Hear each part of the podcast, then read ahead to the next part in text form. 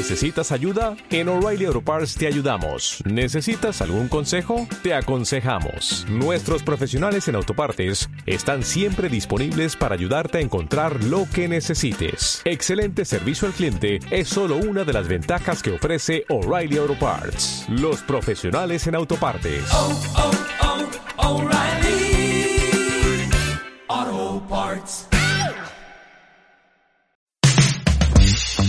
En Copadas estamos copadas. De dudas, contradicciones, actividades y obligaciones. Pero igual nos juntamos entre amigas a aprender. Aunque sabemos que nada es tan serio. Ya comienza Copadas, tu espacio seguro.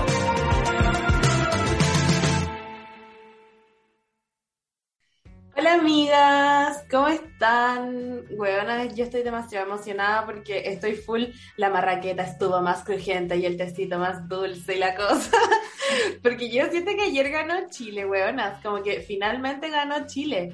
Onda, esta weona no me la esperaba ni cagando. O yo tampoco. A mí me da miedo como el tema de la dispersión de votos y literal hoy día en la mañana fui a comprar marraqueta para poder decir que estaba más crujiente. como no podía celebrar un triunfo como este sin marraqueta, weón. No tenía Weona, culpa. ¿cachai que- Perdón, yo ayer celebré tanto que ya no he podido comer nada porque tengo caña. Esa es nuestra verdad. Hola, amigas. Yo estoy más contenta que lo yo no puedo creerlo, como que ir así, otro no, y no puedo entenderlo. ¿Cuántas mujeres alcaldesas en, en Santiago, en las regiones? Estoy, estoy como, guau. No sé, Eso es fue- en shock, un poquito igual. Eso, no solamente el tema de los escaños en, en- en la convención, sino como, weón, las alcaldías.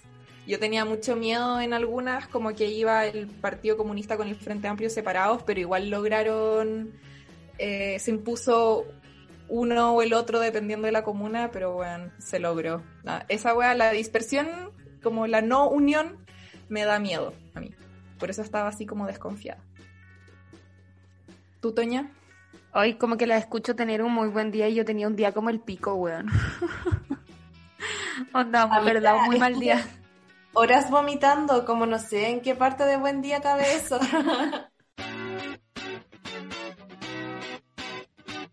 Búscanos en Instagram, Twitter y Facebook como copados.cl. Síguenos y no te pierdas todo el contenido que tenemos preparado para ti. Bueno, quiero agradecer también, aparte, porque hoy es un día para agradecer, eh, no solo a Chile por, por la fiesta de la democracia, sino también agradecer a organizaciones que permiten que uno siga celebrando la fiesta de la democracia. Así que agradecer a las FES por permitirnos hacer estos maravillosos capítulos y también eh, por estos maravillosos eh, micrófonos. Gracias, Fundación Friedrich Ebert, alemán. Vamos que Eh, la Toña Eva ha sido una de mis financistas y he podido conocer Alemania gracias a la Fundación Eva y también algunos otros países a los cuales me ha invitado. Brasil, por ejemplo, ya había ido varias veces. Bolivia también. trabajo. Increíble. De hecho, me han contratado desde la fundación de allá para trabajar. y- ¡Guau! ¡Qué seca! Sí, qué bacán. Yo creo Bueno, que una de, lo- de las metas de esta temporada tiene que ser aprender a pronunciarlo. Porque yo no sé cómo se dice, francamente. Yo no tengo El alemán es muy difícil. El alemán es muy difícil. Entonces, Weón. yo hay que aprender Eva. Por- Porque si tú dices Fundación Friedrich Eva, está bien. Pero si haces Fundación, es, es- es como Friedrich Eva Stiftung, que es el, la, eso Stiftung significa fundación en alemán. Wow. Cuando la Camila me dijo que presentara la weá fue como puta la weá, ya voy a hacer el ridículo, weón. Y no llevamos ni dos minutos de capítulo, weón. Yo de Pero- hecho por eso como que le- le- casi les ofrecí como agradecemos a la Fundación Friedrich la, la, a la a la Let Guy y a todos los amigos y amigas. de- Oye, ya, pero ¿quién es esta voz externa Voz, que se sí. escucha ahora en el podcast? Dios mío.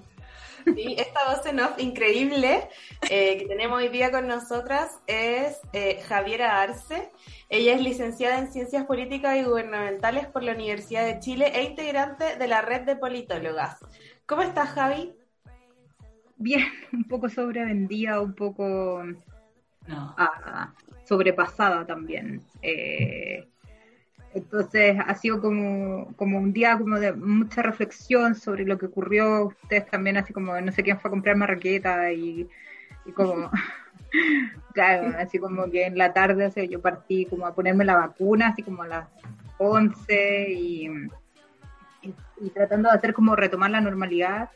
Encima también, o sea, como que fue un día muy intenso. Eh, que nada, pues, como mirando esto y mirando como lo que, lo que va, o sea, como imaginando cómo hacer la convención finalmente, y, analizando los resultados igual, como, de como que tuve que hacer unos análisis privados para unas amigas, todo mi ex jefa estaba así como, ay, qué suerte tener estos análisis tan buenos, entonces, y gratis, entonces era muy, muy, muy divertido y mi jefa actual así como, ¿dónde voy a estar después? Mándame el link para escuchar el análisis, por favor.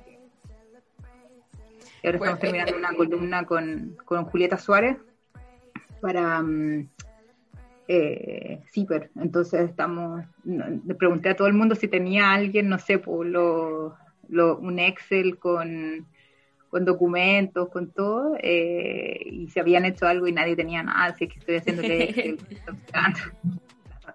Pero bueno, así es. Oye, ¿quedaste feliz o feliz o triste o solo reflexiva? Eh, a ver, primero yo creo que la paridad funcionó. Eh, la paridad funcionó. Eso yo creo que es como lo principal.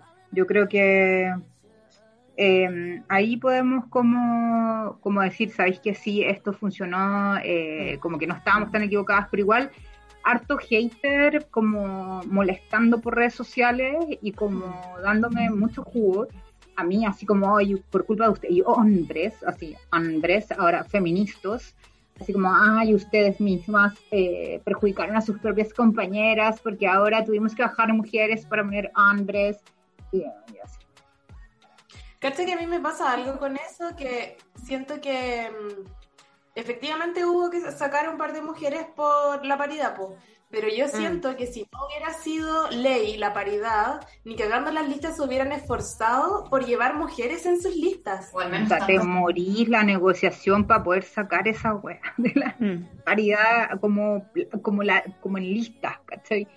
Fue, pero así ya era como, ¿cómo le hacíamos entender? Y era como, mira, ¿sabes qué? Mira, en este estudio que yo escribí y que hicimos y que no sé qué, demostramos que habían pocas mujeres que eran candidatas y las que llevaron las llevaste de rojo. Entonces necesito que pongan a las minas en el distrito, no en la lista nacional. Y los locos, no, que no, que no sé qué. Y ahí hay varias cuestiones que uno puede hablar de lo, con lo, o sea, sobre los partidos finalmente, pero que tampoco, o sea, y eso va a ser, estoy tratando como de analizar, porque todavía como que está todo muy, muy en caliente y necesitamos hacer campo, eh, conversar con la gente, por ejemplo, de los movimientos sociales y ver cómo ellas delinearon eh, las listas, las nóminas, quienes iban encabezando y cómo le hicieron también porque el comportamiento de ellos debe haber sido muy distinto. Yo cuando hice la comparación, por ejemplo, tengo un par de artículos que escribí que están colgados por ahí en, en, dos plataformas que hay como que, publican todas las cosas los académicos como para mostrar cuán bacanes son. Ahí puedes, puedes encontrar dos, dos artículos. Y hay unas, unas comparativas que yo hice con, con respecto a, a, un eje que se, que se dio el 2017, que partidos como el Frente Amplio fueron menos polémicos al, momento como, y fueron menos como resistentes al momento de poner mujeres. De hecho, fueron como altamente exitosos en la electividad de mujeres. De hecho, la bancada era casi paritaria. Em, y en el caso de eh, RN también le había ido muy bien con las mujeres. Pero mm. eso fue como por un, no sé, casi como por un, un saludo a la bandera, porque igual tienen como gente que, que se esforzó, mujeres que, que querían competir. Pero en este caso, los partidos de, de la nueva mayoría habían sido pero pésimos, sobre todo el PS, que había bajado como en una las diputadas electas de 5 a 4, para el periodo que tenemos ahora. Eh, la DC mantuvo la diputada que tenía, que ya no era Yasna, porque Yasna ahora es senadora, y logró a la Joana Pérez, y ¿qué más? Bueno, el PPD dio caleta, o sea, como que perdió la mitad de la bancada. Eh, y, y ahora se desintegra eh, más todavía, em, pero hace como de la elección anterior como que viene declinando. Y, eh, y bueno, y ahí también con el tema de las políticas de alianzas también es, todo un cuento. Y bueno, y por supuesto partidos como la UDI también súper, bueno, no esperábamos otra cosa tampoco, como que uno no espera más de ellos, como que sean feministas o algo. Entonces, cuando nosotros íbamos a la, a la Cámara de Diputados y al Senado a argumentar que necesitábamos una paridad de entrada fuerte y además la, la, o sea, la paridad de entrada ya la resistían. O sea, ¿y qué, en qué quería decir esto? Que ya no era la lista como nacional del partido que tenía que poner un 40% de mujeres, sino que era el 50% de las candidaturas a nivel del distrito. Entonces ya había así como que entraban como en colapso. Pero como estaban las tesis, estaban las compañeras feministas eh, haciendo sus performances afuera y el movimiento estaba súper duro, nadie se atrevía como a decirlo muy fuerte, como a decir, no, sabes que eh, estoy en contra de esto, sino que disfrazaban y se disfrazaban, pero ahí, por ejemplo, igual el gobierno nos mandó al, bueno, ahí estaban con Alamán, también nos mandaron a OSA, eh, como a proponer otra fórmula que nosotros ya, ya la teníamos vista, que era como el de listas cerradas, que a mí me parece súper, así, muy bacán, pero el problema de eso es que eh, la gente lo está votando por partido. Entonces, si nosotros obligábamos a la gente a votar como por una lista de un partido o, una lista de una coalición, la gente no iba a votar y quedó súper demostrada nuestra hipótesis, que lo que había que hacer era abrir la lista. O sea, si vemos la votación de, la, de los independientes, o sea, quedó de cajón que los partidos son como, no sé, como petro ya.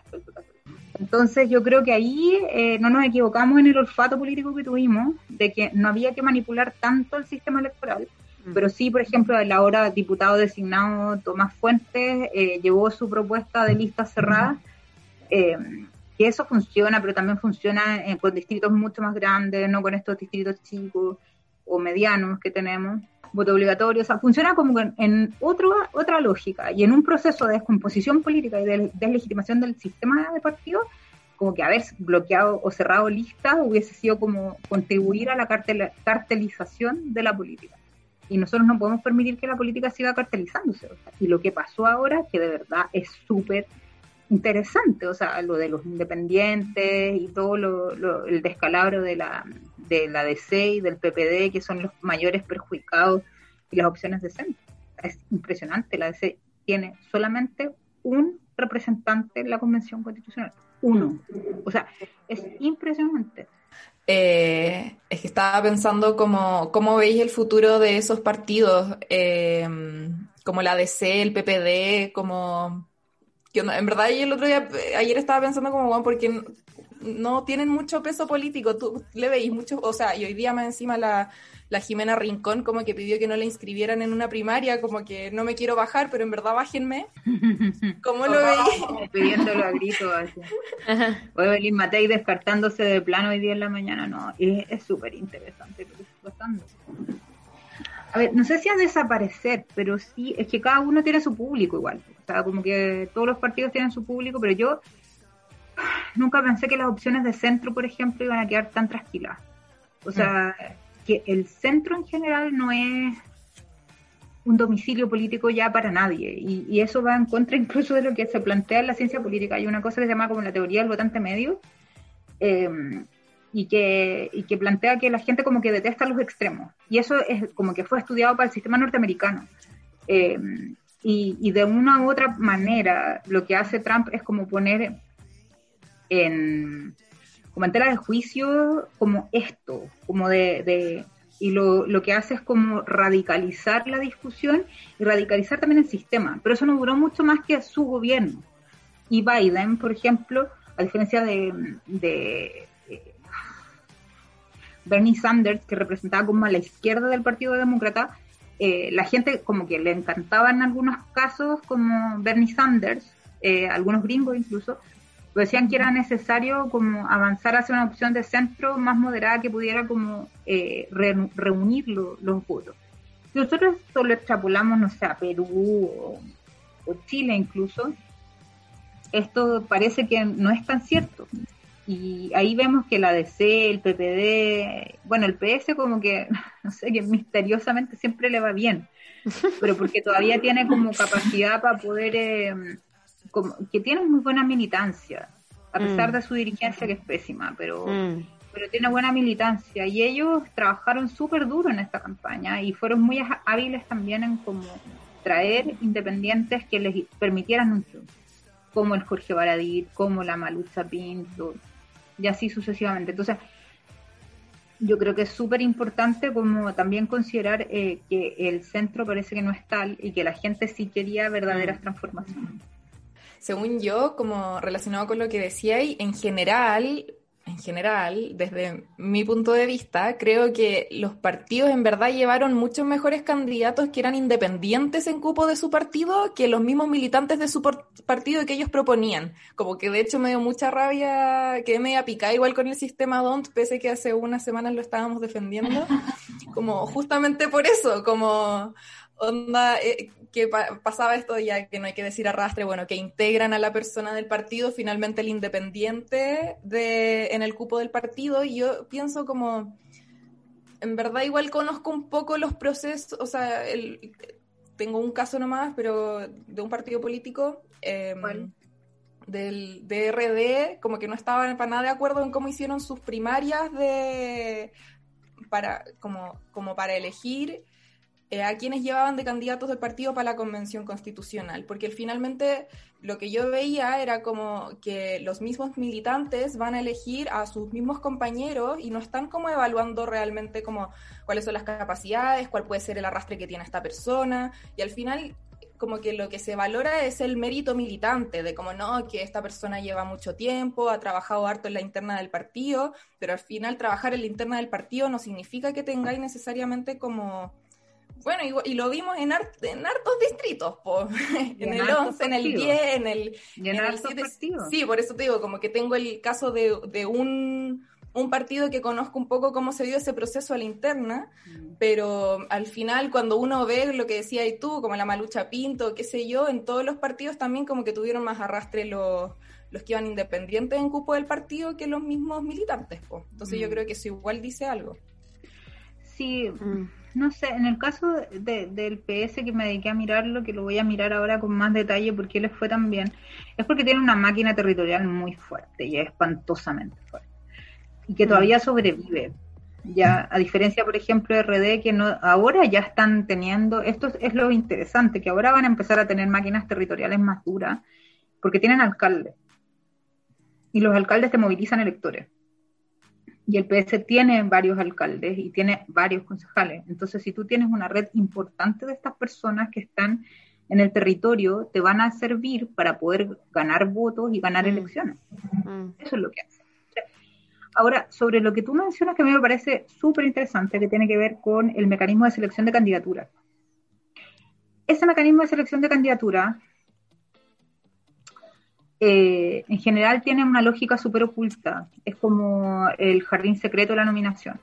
Pero es como a nivel mundial. O sea, los partidos siempre tienden como a, tener eh, espacios más oscuros para nominar eh, candidaturas. Y ahí en eso, tanto como personas que tienen pocos recursos de poder, en este caso serían las mujeres, em, también las personas que tienen poca plata, eso como, o que son militantes, como tú decís, como los puros y sinceros, como de base, eh, que no tienen capacidad de defensa eh, frente como a las estructuras partidarias burócratas de los partidos.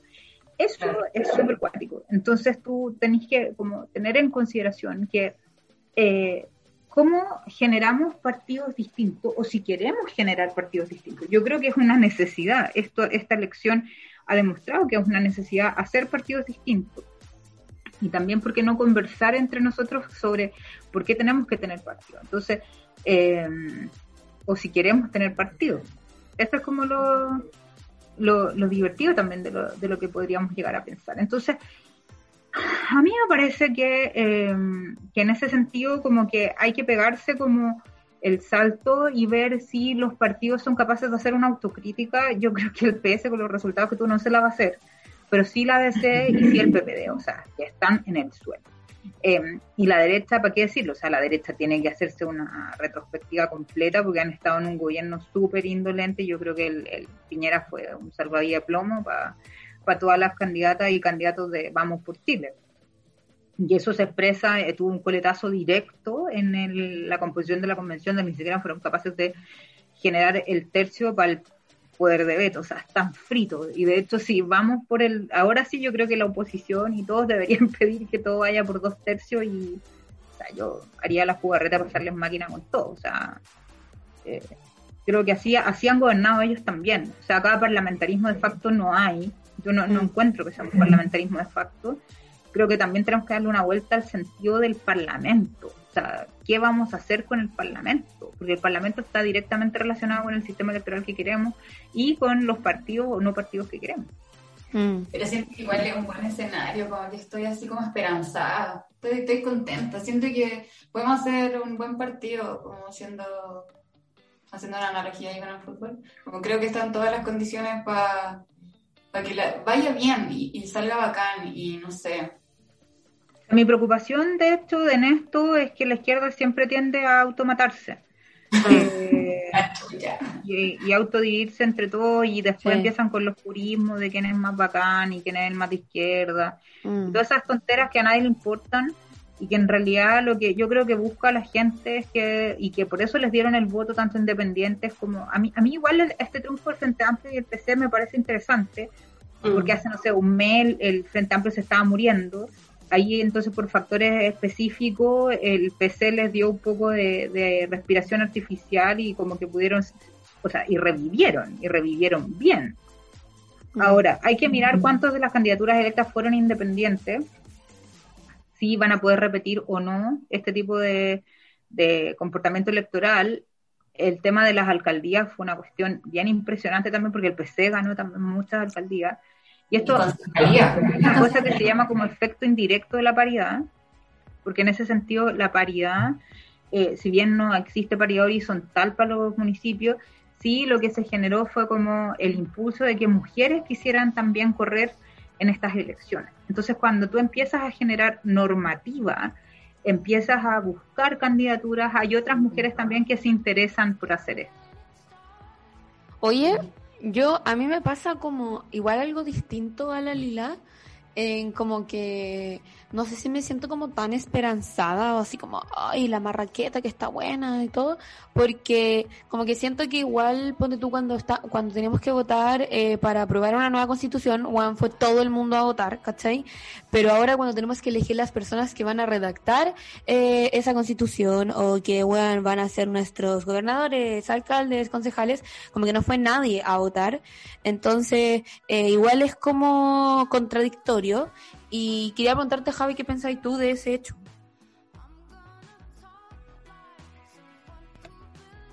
Em, a ver, las elecciones municipales nunca han sido muy sexy. es cierto. Oye, pero espera, yo tengo ahí un alcance con las elecciones municipales porque siento que eh, la oposición está como entregando, o sea, bueno, ahora no, pero como que antes de estas elecciones eran así como que no importaban las municipales, como ya filo, y los candidatos presidenciales casi todos van eh, desde alcaldías, ¿cachai? Onda Jadwe, Matei, bueno, Matei se bajó, eh, Lavín, y son las candidaturas más importantes las que están saliendo de los municipios, entonces como que si bien nunca han sido sexy, siento que últimamente han tomado más relevancia. No sé qué opináis. O sea, por eso es importante el tema de los municipios. Yo creo que los vamos a reposicionar, pero además en un momento constituyente vamos a tener una discusión política sobre cuál es el rol de los municipios ahora. Si vamos a avanzar hacia gobiernos locales, si vamos a avanzar a, no sé, a tener un alcalde o vamos a tener una especie como de parlamento chiquitito en las comunas o en la región. Entonces, yo creo que está todo este escenario un poco abierto. Ahora, em, sobre la participación electoral, yo vuelvo a insistir. La, la vez pasada, el 2016, participaron un 36% de personas. O sea, de hecho, y, esta vez, con contexto además de pandemia, con un COVID que estaba con las cifras así, pero espeluznantes de contagio, eh, la gente fue un 40, 43%. O sea, poco, pero eh, pero era, o sea, en algún momento cuando yo vi la, la participación electoral, yo dije, pucha, eh, no fue mal. O sea, como a la mm. oposición y todas las listas como transformadoras. Em, y después cuando empieza como a abrir, eh, abrirse los votos, en efecto, eh, los que fueron a votar fueron los convencidos. Eh, y la gente que quería un cambio fue la que concurrió. La otra hay que mirar bien por qué no se movilizó. La derecha no movilizó a sus electores, no pudo hacerlo. eh, movilizó en los distritos de ellos, en estas tres comunas, etcétera, pero no pudo movilizar a sus electores por completo. Y eso también se transforma en un, como se podría decir, una especie de desafío eh, de ir a, buscar a estos electores, más allá de poner normativas de voto obligatorio, que me parecen interesantes, ¿ah? que yo creo que está bien y que podrían ayudar o tener un efecto de estas características, pero también no olvidemos que la oferta en un momento fue muy mala, la oferta política. Mm, entonces la gente, ¿qué le van a dar ganas de ir a votar? ¿Para qué? O sea, entonces yo creo que ahora con la apertura del sistema político hay que ver si se, se, va a permitir eso porque la gente de la lista del pueblo, hace unas tres semanas que tuvo una actividad con ellos, con un grupo de, de esta como diversidad de, personas que estaban en la lista del pueblo, em, me decían que estaban mirando ya la posibilidad como de ir a buscar firmas para competir por el Congreso. O sea, mm. estamos en eso. O sea, la gente va a llegar y se, y se va a tomar esta cuestión. Entonces yo por eso como que linkeándolo con la pregunta anterior, creo que esta, este como alianza de, de dignidad, que parece, parece un ejercicio interesante, tampoco entrega, entrega tanta certeza de cuánto va a ser como este triunfo, cuánto va a durar, porque están todos los partidos amenazados. Entonces, yo creo que hay que empezar a hablar como con algún sentido de realidad también. O sea, cómo generamos una democracia distinta, cómo generamos partidos distintos y evitar todos estos vicios que, decía la Camila recién sobre cómo, no sé, pues, un independiente tiene más, eh, eh, como más poder interno incluso como que un militante. O sea, por ejemplo, no sé, pues en el caso del Distrito 10, como la Yolanda Pizarro fue a buscar a la Lucía López para que fuera por el PPD. O sea, eh, ¿Quieres tener acceso a nuestra biblioteca feminista, recomendaciones, información sobre sexualidad y a todos nuestros capítulos? Entra a copadas.cl y encuentra este contenido y mucho más.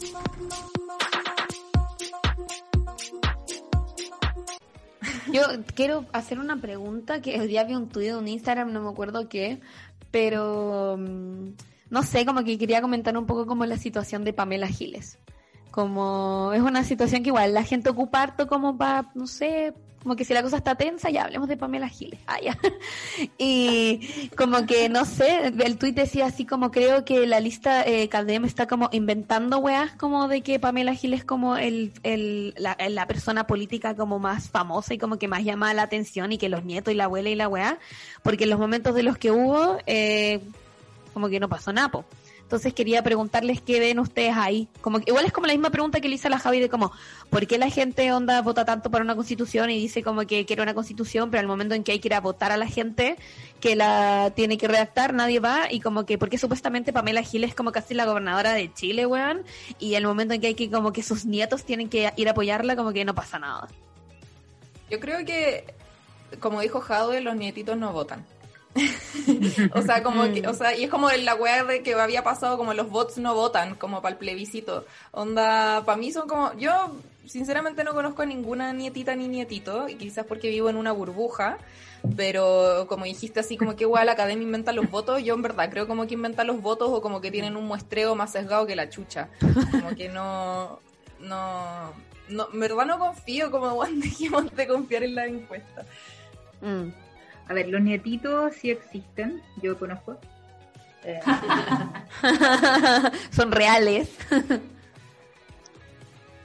Pero muchos, así como que son un... No, no, no, y hay gente del Partido No son un ejército de nietitos. No, no son un ejército, y son unos bots que te dan jugo. Yo misma he sido víctima de la Pamela Giles varias veces. A través de las redes sociales me ha tirado unos tweets terrible pesados. No sé, pero igual ella como que genera un amor-odio. ¿Cachai? O mm. sea, claro.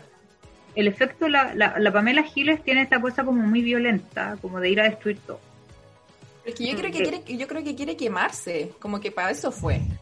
Yo no sé cuál es su estrategia. El otro día yo la vi en la tele, weón, y le sacó la chucha palabreo al Sergio Lago, a la tonca, weón, y los weón así como que quedaron pal pico y la buena así durísima. Y yo como, Pamela, son las nueve de la mañana, como que ya para, Está terrible densa, así como que tomaste un café con plomo, no sé.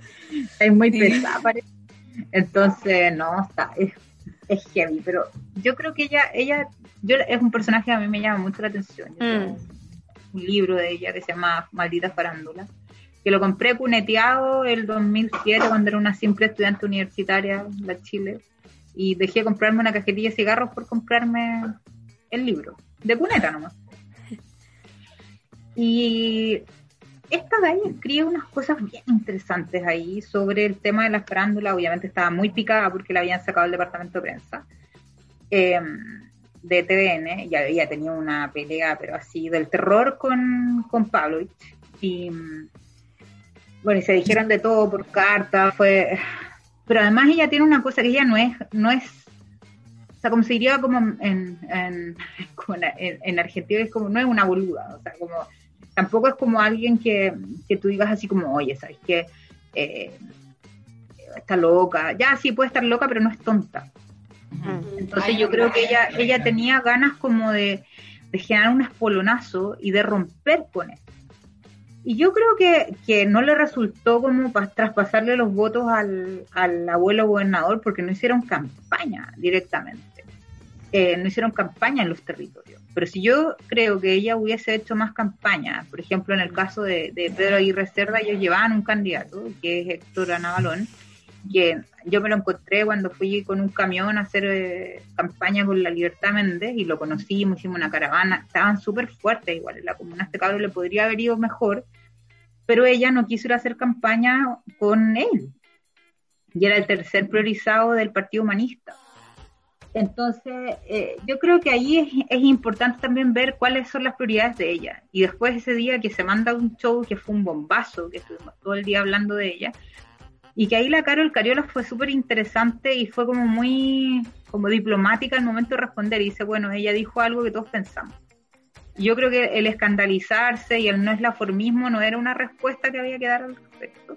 Y que también él había, eh, o sea, Piñera ha violado derechos humanos, Piñera, Piñera aparentemente está impune, bueno, le fue pésimo en la elección, entonces como que por eso estamos como, ya, está recibiendo algo de su pago, ahora hay que ver cómo les va a ir en las Cortes Interamericanas de Derechos Humanos, donde ya tiene querellas presentadas, eh, y hay juicios que van en, tor- en torno a ese tema, entonces yo creo que hay que esperar, pero sí ella como que trató de ser un hito comunicacional, pero a lo mejor Pablo Maltés es malo candidato, o en su efecto la gente tampoco le gusta a las personas tan agresivas.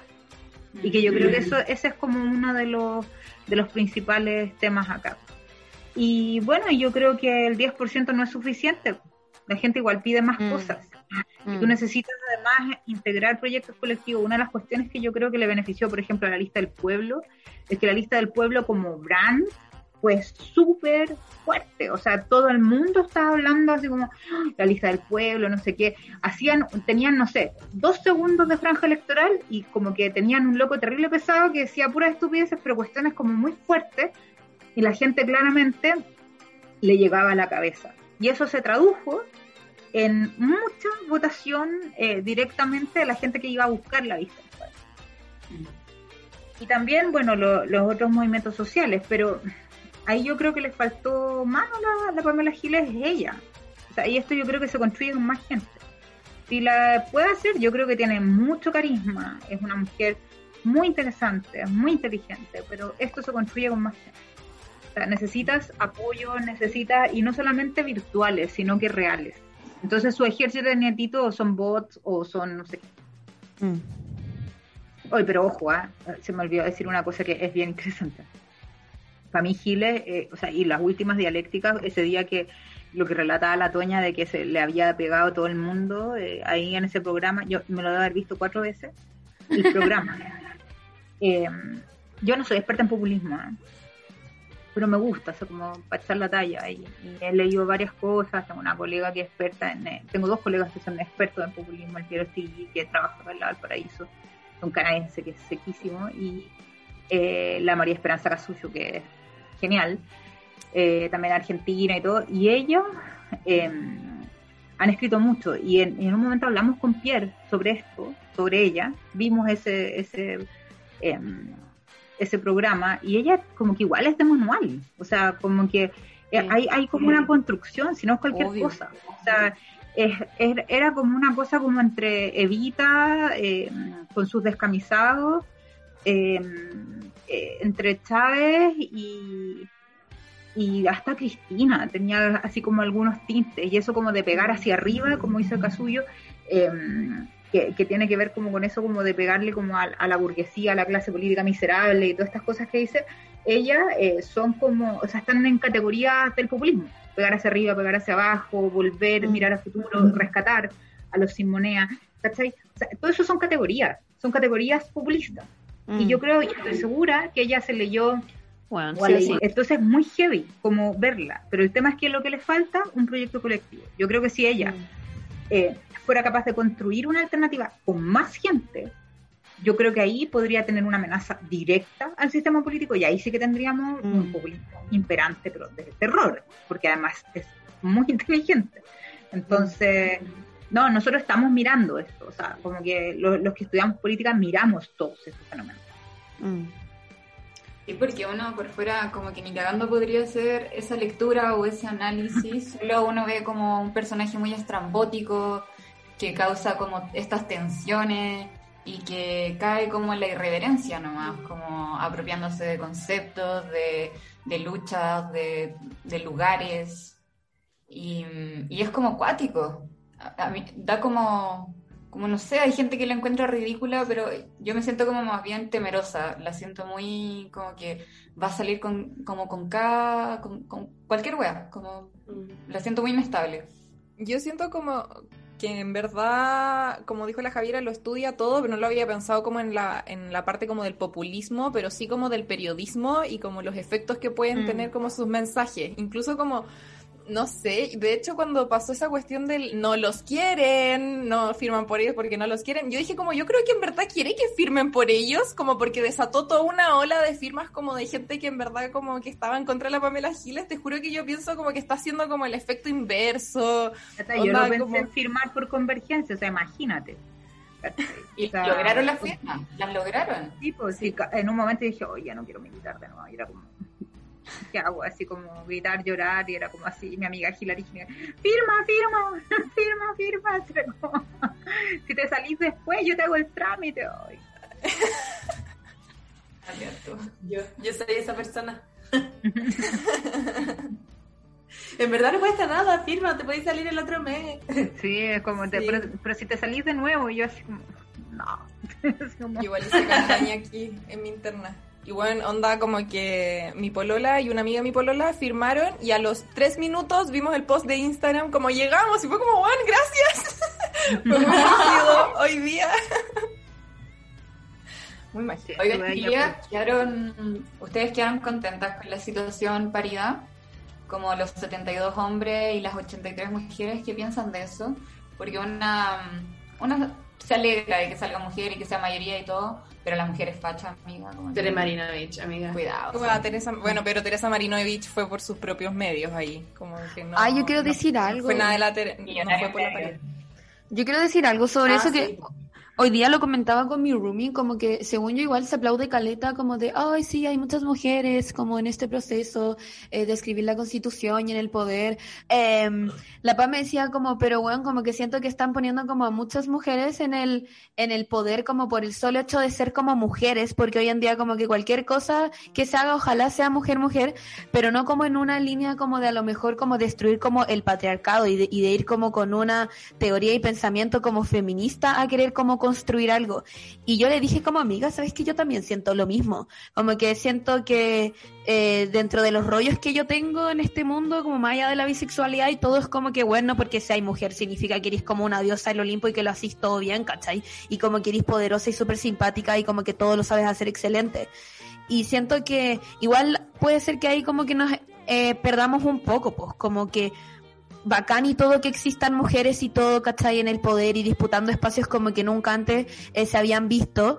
Pero, ¿qué existe detrás de eso, pues, cachai? Como con el ser mujer y estar disputando como esos espacios, como existe una teoría feminista detrás de aquello, existe como una idea de cómo querer derrocar el patriarcado detrás. Entonces me preguntaba hoy día como, quedo como satisfecha como con esta eh, construcción em, de personas que, y de mujeres que van a escribir como la nueva constitución, ¿cachai? Como por el solo hecho de ser mujeres las que están ahí en mayor número, eso me refiero, significa como que esta va a ser una constitución feminista. Ahí la dejo. Yo creo que hay gran diversidad de mujeres, en verdad. No creo que sea como solo un tipo de mujer que llegó a la cuestión. Como que en verdad hay, y hay mujeres bacanes, weón. La Londra Carrillo en el distrito 12, la tía Pikachu, pues, weón.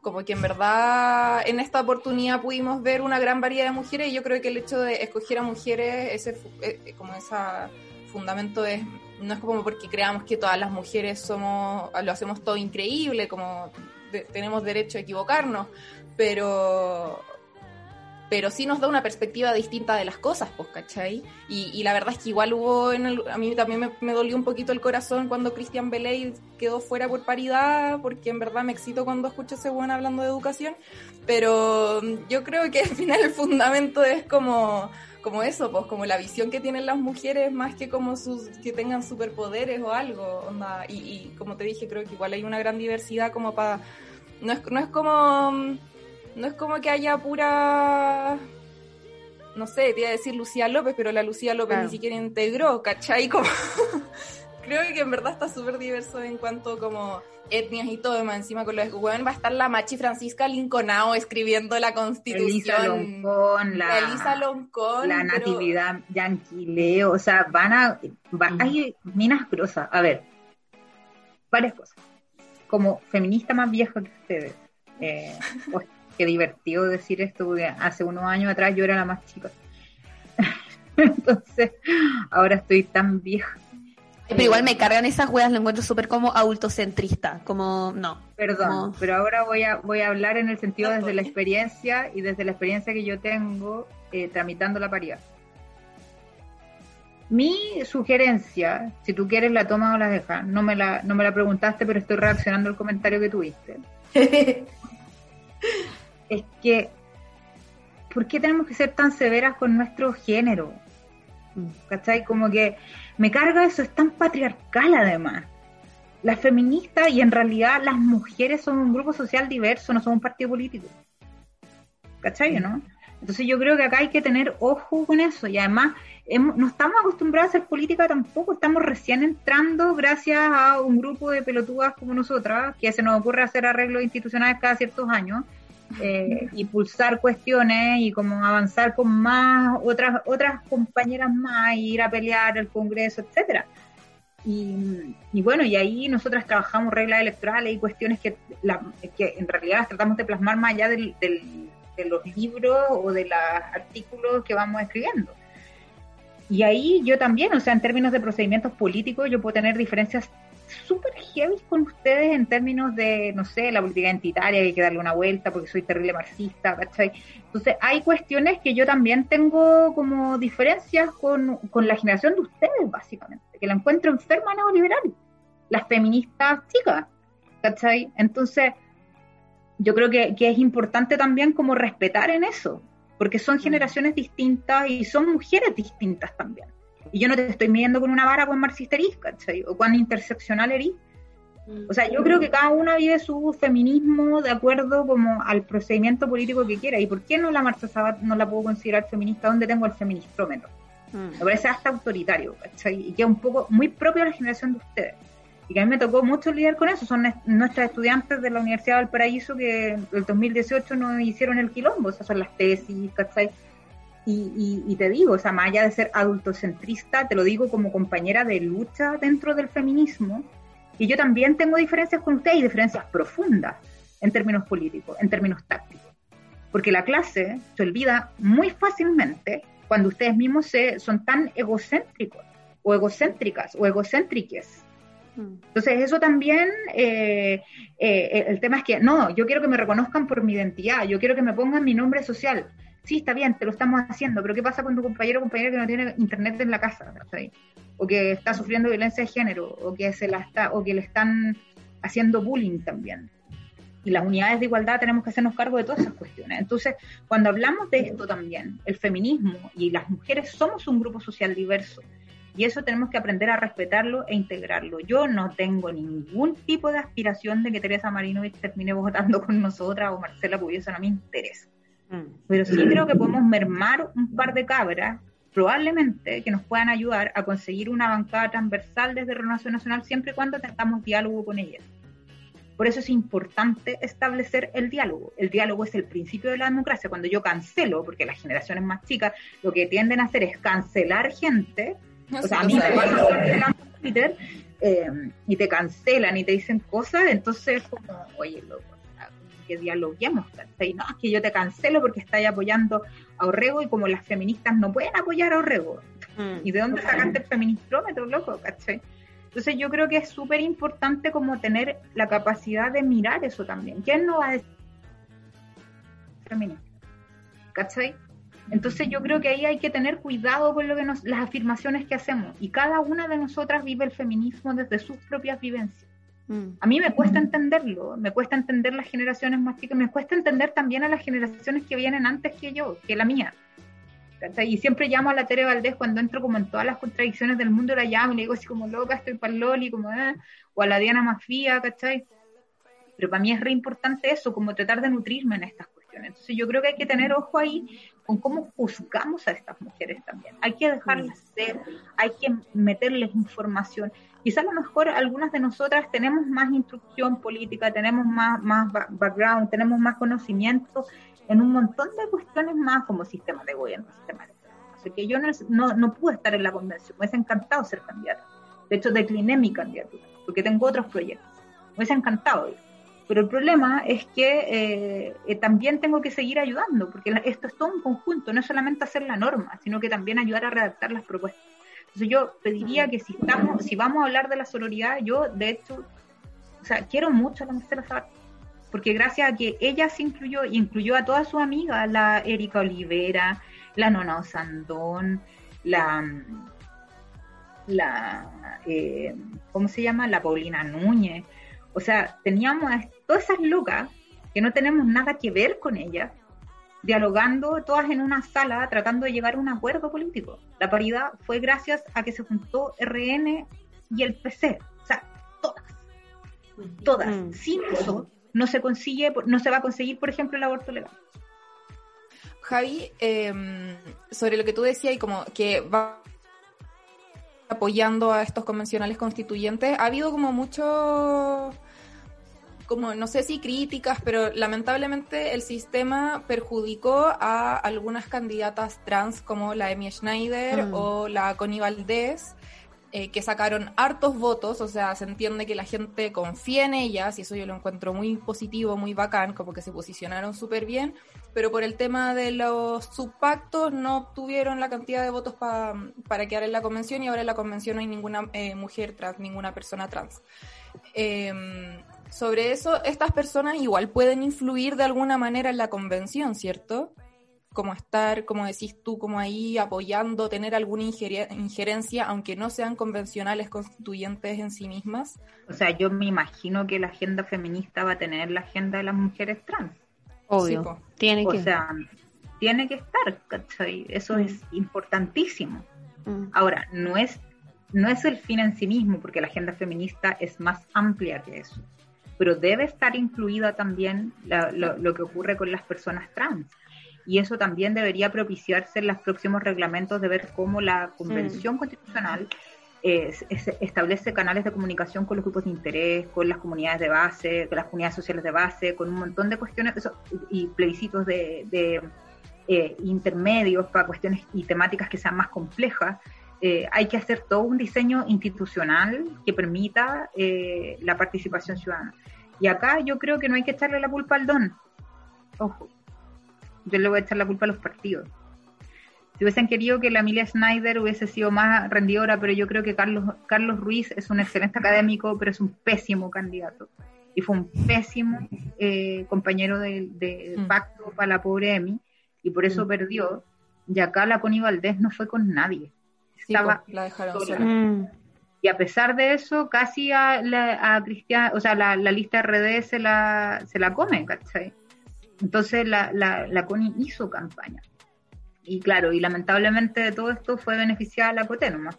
¿cachai? Y, Y van la a. Coté, la Coté es buena onda y es feminista, de hecho, o sea, una como una cuestión muy muy divertida. Nosotros con la Coté somos amigas hace muchos años y la Coté me fue una de las también que de todas las, las compañeras feministas que fui conociendo me, me empezó como a lavar más el cerebro y a consolidar todo mi, mi tránsito al feminismo cuando llegué a Valpo. Entonces, yo creo que igual hay que reconocer a la gente en su mérito y que también vuelvo a insistir, no seamos tan severas con nuestro género, o sea, hay que tener como eso, o sea, si vamos a partir o vamos a hablar de la sororidad, que esto sea carne. ¿sí? Como que creo que, que, hay, que vamos a tener que empezar a perdonarnos más. Yo igual soy muy severa, pero todos los días trato de despatriarcalizarme. Oye, Javi, y con estos resultados de las elecciones de convencionales constituyentes y las municipales, ¿cuáles son como tus proyecciones en cuanto a la presidencial que se nos viene? ¿Tú crees que triunfa el pacto Frente Amplio, Frente Amplio DC? ¿Creéis que la Paula Narváez ceda y se una a la primaria del bloque de izquierdas como país más unidos? ¿O van a hacer esta misma estrategia penca de siempre de llevar 150.000 listas y como no hacer un solo pacto frente lado? No sé qué está pasando por la cabeza de Lizalde ni del centro político. Yo creo que ahí hay que tener súper cuidado eh, con lo que está con lo que está ocurriendo creo que, que, hay que darle una vuelta. Eh, ojalá el PS tome una decisión como por su sobrevivencia. Yo creo que podría ser eh, abrazar este pacto, lo dudo. Eh, porque ya se involucraron en un acuerdo transversal, o sea, un acuerdo ya con esto, con, como con, con los partidos más clásicos. Quizá a lo mejor están viendo que les conviene porque son como la mayoría dentro de, de los perdedores.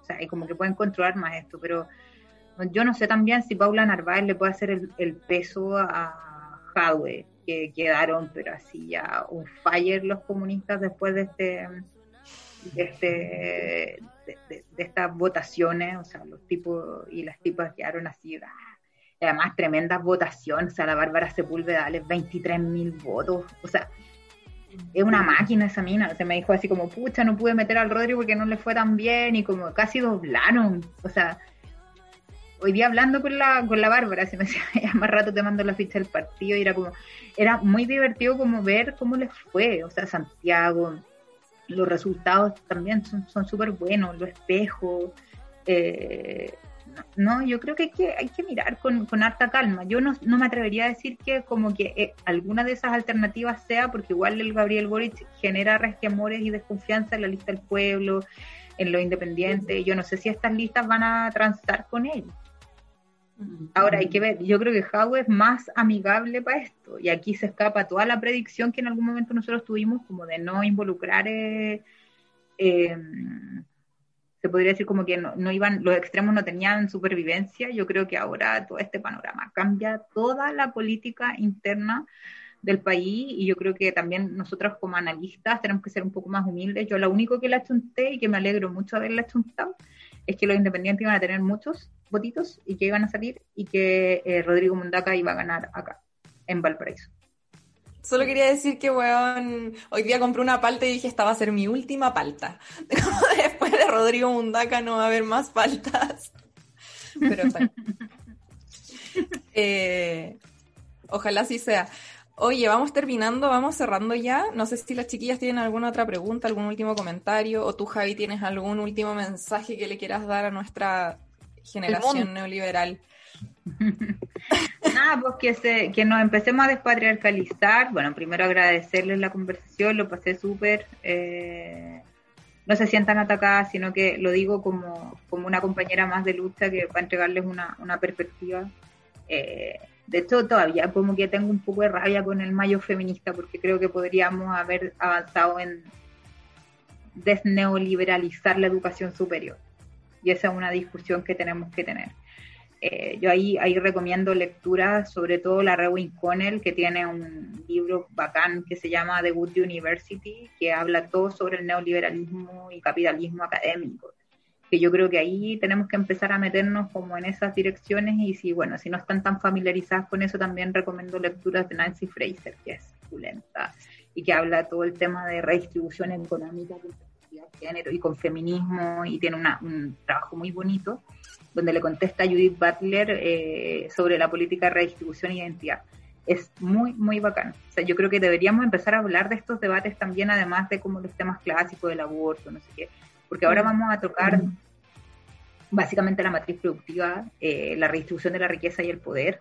O sea, todo este tipo de cuestiones que son fundamentales para construir un país distinto. Y ahí cuando, cuando dicen como queremos una constitución feminista, yo te diría que quiero también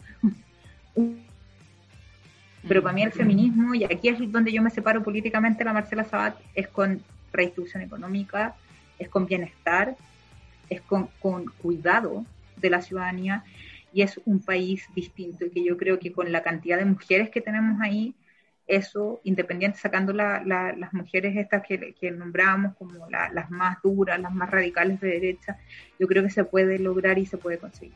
Así que ánimo nomás, no todo es tan perfecto como pensamos, pero en una de esas yo creo que nos pueden sorprender la amiga RN. Y hay que darle una oportunidad también, pues hay que conversar. Ay, muchas gracias, Javi. Como que gracias por el remesón, gracias por, por decirnos estas cosas, por recomendarnos lectura y también mirarnos a nosotras mismas eh, como generación, como mujeres. Eh, no, muchas gracias, estoy hasta como... Y me parece, me parece bacán que haya mujeres pensando esto, mujeres tan brígidas como tú, y que hayáis venido a conversar con nosotras y que te puedan escuchar como todas las cabras y nada, me parece muy, muy, muy bacán que podáis compartir una visión tan pulenta y, y que hayáis querido participar con nosotras. Muchas gracias. De nada, pues, chicas, un gustazo. Yo solo quería agregar que si quedaron con ganas de leer a Nancy Fraser, recuerden que la tenemos en nuestra biblioteca feminista, eh, descarga gratuita, Las Fortunas del Feminismo de Nancy Fraser, para que ahí vayan a copadas.cl y vayan a leerla. Eso, nos despedimos, chicas. Sí, muchas gracias. Gracias, Javi. Que estén bien, cuídense. Chao, cuídate. Chao. Así termina un nuevo capítulo de Copadas, tu espacio seguro. Acompáñanos todas las semanas para reflexionar, conversar y tirar la talla entre amigas.